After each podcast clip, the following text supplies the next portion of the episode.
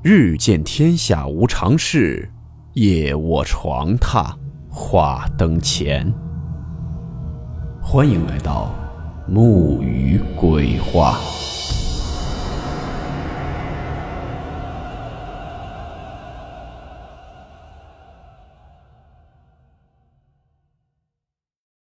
今天的故事名字叫做《有人在叫你》。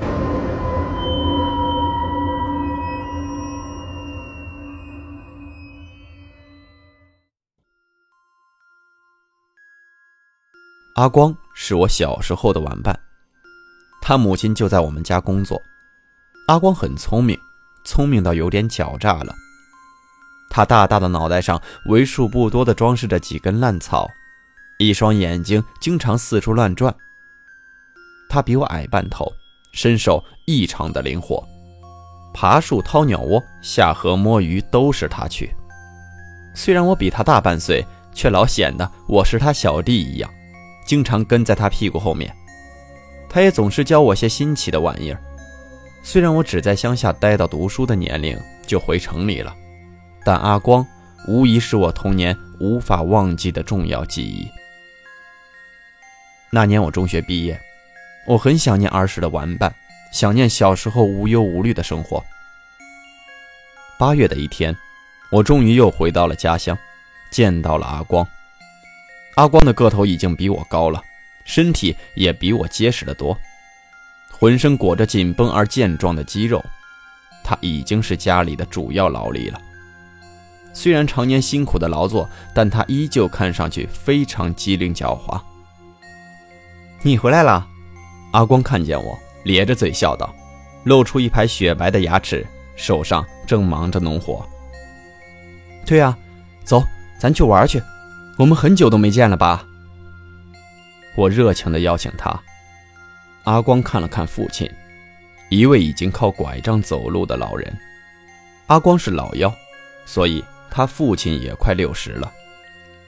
他父亲笑着挥挥手，示意可以去。阿光兴奋地抛掉手头的东西，在身上擦了两下，朝我走来。那天玩得很疯，几乎把小时候玩过的游戏都重复了一遍。连空气都充满快乐的味道，但我们没发觉天已经黑了，好像刚才还有夕阳点点残光，眨下眼，四周就漆黑了。走吧，天黑了，今天是七月半呢。阿光抖抖身上的土，拉着我回去。我有点不情愿，毕竟我觉得能来这里的时间太短暂了。那好吧。我们明天再来吧。我也站了起来，阿光似乎很急，步子很快，我们一下就拉开了几米。走在回村的山路上，有点吓人。白天不觉得，一到天黑，感觉路十分难走。我诧异阿光竟走得如此之快。忽然他停住了，对着我说了句：“怎么了？”“什么怎么了？”我奇怪地赶上来问他。你刚才不是叫我吗？阿光阿光的在那儿叫。他也奇怪的问：“没有啊，你听错了吧？估计应该是风声。”我解释道。阿光的脸色大变，黑夜里他的眼睛闪着光，很像老人描述的鬼火。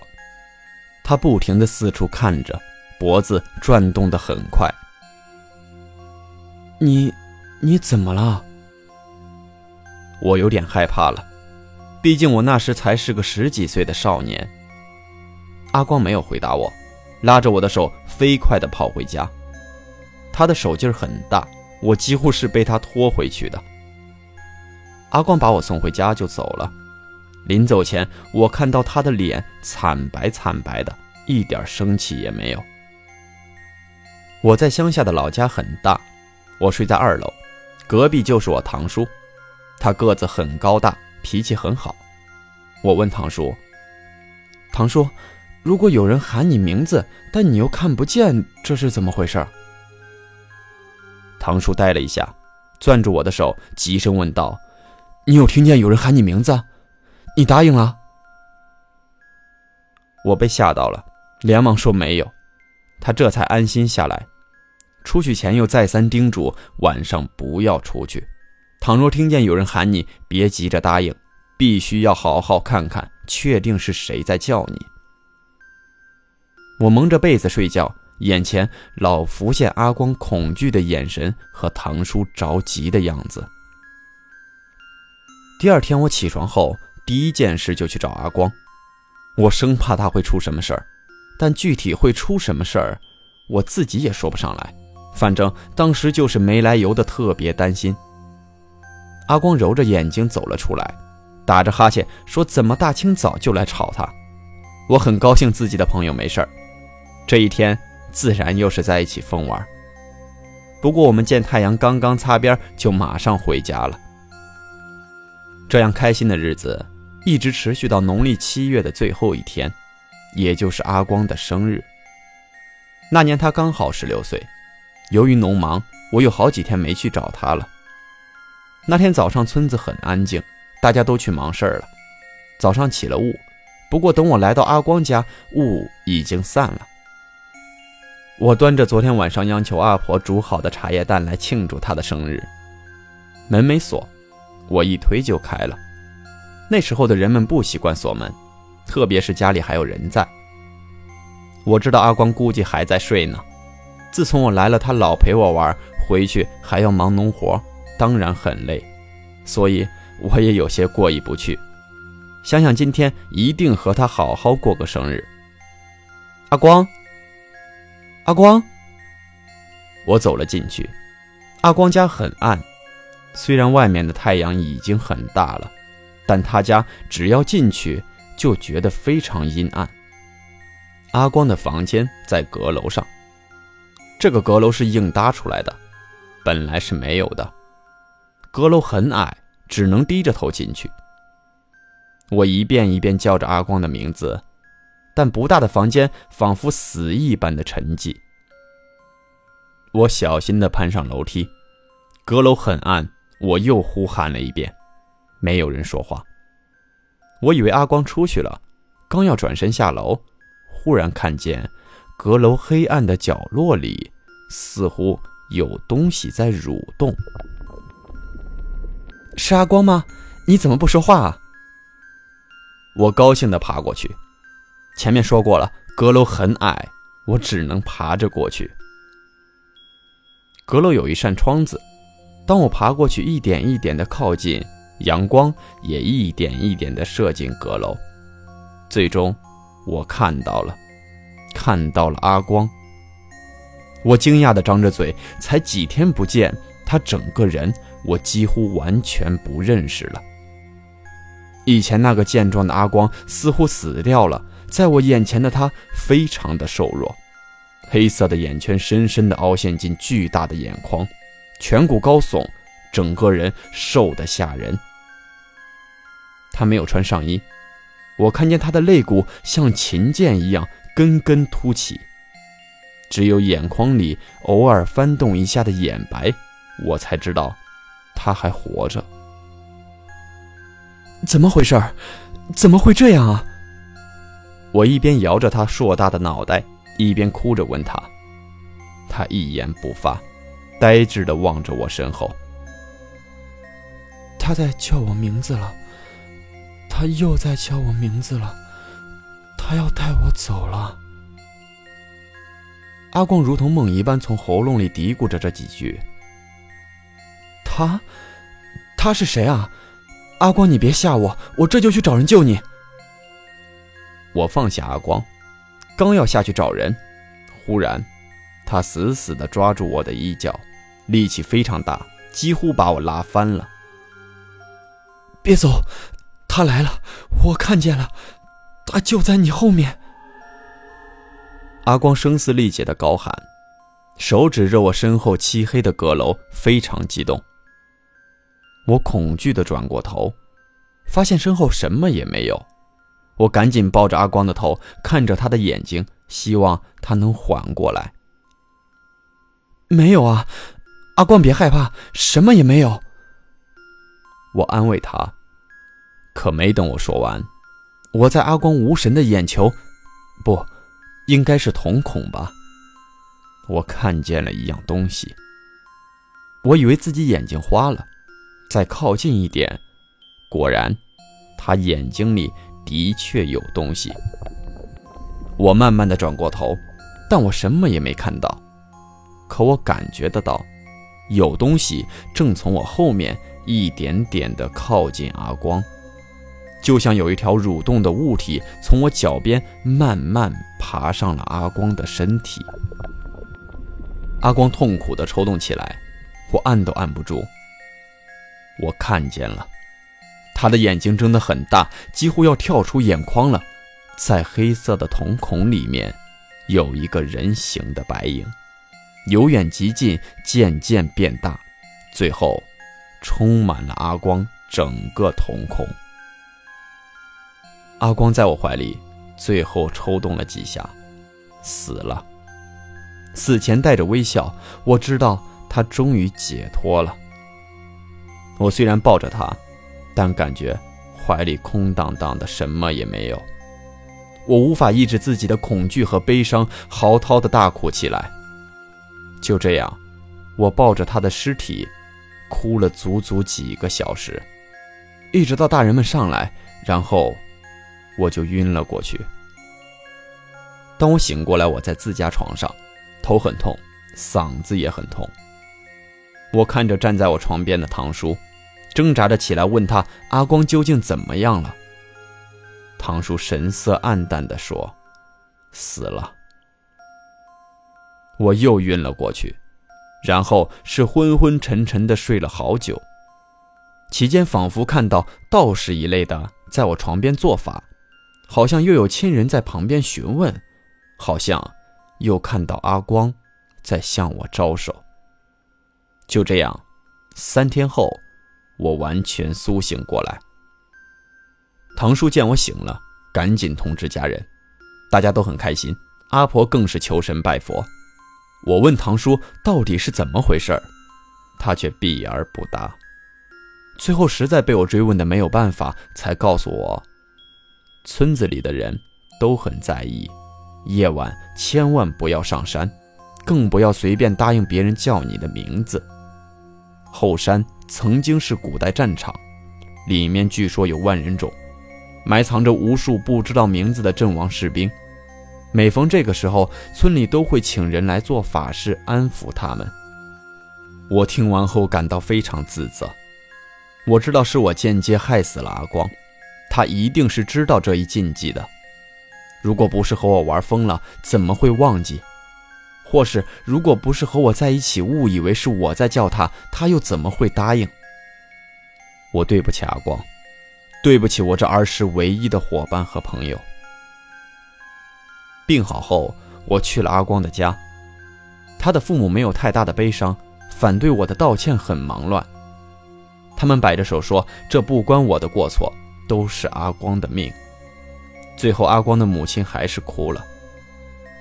我离开了那个村子，以后很少再回去了。我始终不明白那天为什么是阿光被喊了名字，而不是我。或许，阿光在潜意识下是替我答应了。后来我忙着考大学，再后来，父母也去世了。按照规矩回了家乡一次，把父亲的骨灰埋葬到了祖坟里。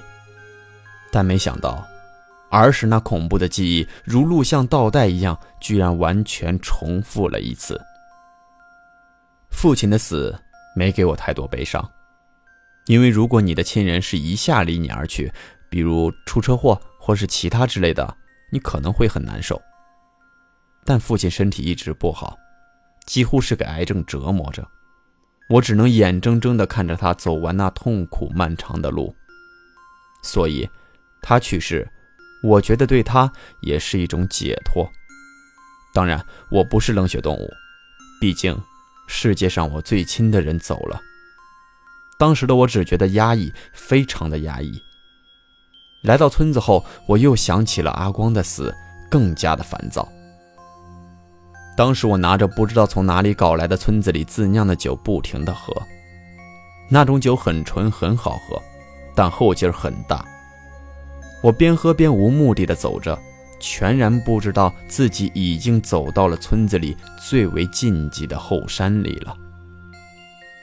扶着墙吐了一阵，感到头很痛。接着，忽然一下非常凉爽的冷风把我吹醒了些。我开始有点知觉了。村里人很早就睡了，从后山看，村子只有点点微弱的灯光，像烛火一样。我开始知道我走到哪里了，但我还未觉得害怕，我忽然想起了阿光，在旷野里仗着酒，大声喊着阿光的名字，边喊边往回走。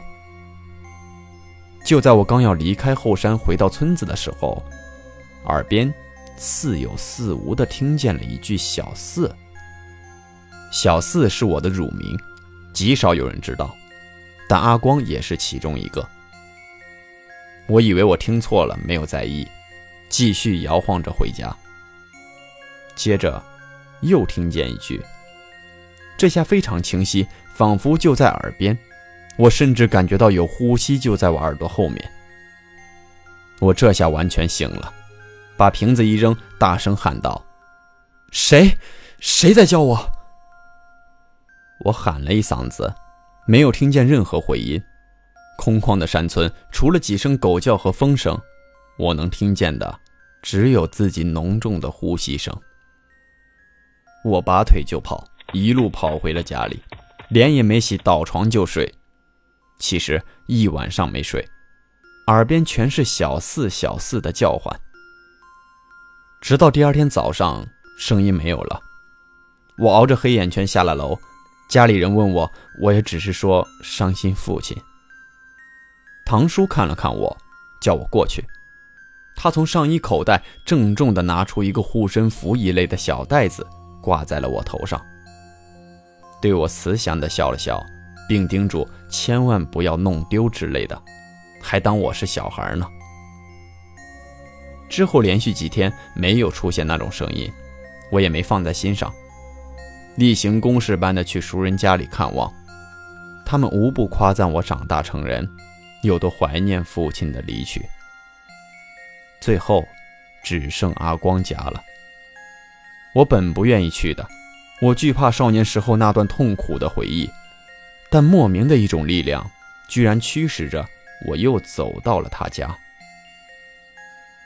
阿光家已经荒废了。阿光死后，他家里人接二连三的出事，要么重病，要么发生意外，尤其是那个阁楼。据说晚上老听见有人喊阿光的名字。后来，阿光的家人搬走了，房子也没人敢要，自然废掉了。不过并没有锁上，我很容易地推开了门，里面的摆设居然如阿光死的那天一样。我感到一阵的头痛，时间仿佛迅速倒退到那天，一样的摆设，一样的步伐。一样的寻找，我一步步走向阁楼。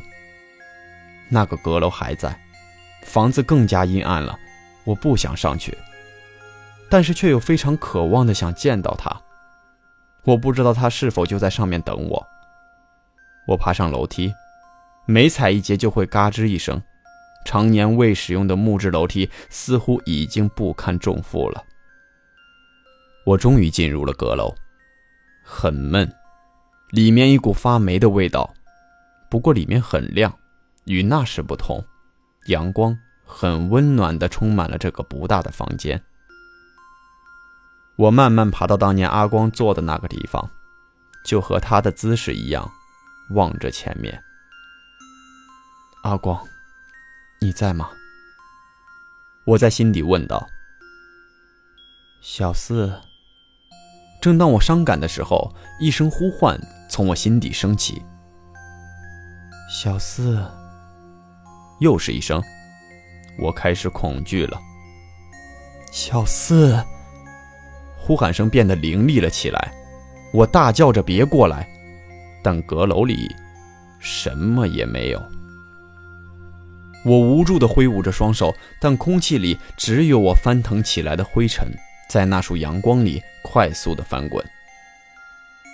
小四，我终于看见了，是阿光，他就在那时他坐着的位置上看着我。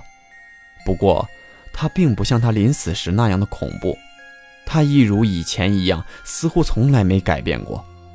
我仿佛回到我们一起戏耍的少年时代，他还是那样聪明健康，而我则跟在他后面傻笑。我哭了，泪水不住地落下来。我不知道是恐惧还是激动，但我说不出话来，我只能哭泣。阿光笑着，慢慢地爬过来，靠近我，一边过来一边喊着我的名字。每爬一寸，地板上就会响起他的指甲挂落的刺耳声音。越来越近，近到他只要一伸手就可以摸到我的脸了。小四，我一直在等你啊。阿光爬到我面前停住了，我睁大眼睛看着他，如同他当年睁着眼睛一样，在我的瞳孔中，他的样子越来越大。我的眼睛几乎快要被他的身体充满了，我要绝望了，但或许是件好事。这世上没什么我值得留念的了。忽然之间，阿光的影像却不见了，阁楼依旧只有我，刚才的事似乎压根没有发生过。我喘了好久的气才使自己恢复过来。我恐怕是违反这禁忌而又唯一活下去的吧。我有劫后余生般的感动，但我想错了。当我回到家的时候，发现家里人却非常悲伤。当我询问一遍，才知道，堂叔在客厅读书的时候，好好的就去了，没有任何的先兆。我面无表情地看着堂叔的尸体，他的眼睛睁得很大。我跪在他面前整整一天一夜，最后我晕了过去。后来他们告诉我，堂叔在临死之前说的唯一一句，是等小四回来，告诉他要多爱惜自己。是我，我害死了他们两个人。我不怪阿光，我只怪自己。如果我能多思考一点，少冲动一点，或许事情结局不会这样。记住，听到有人叫你，不要随便答应。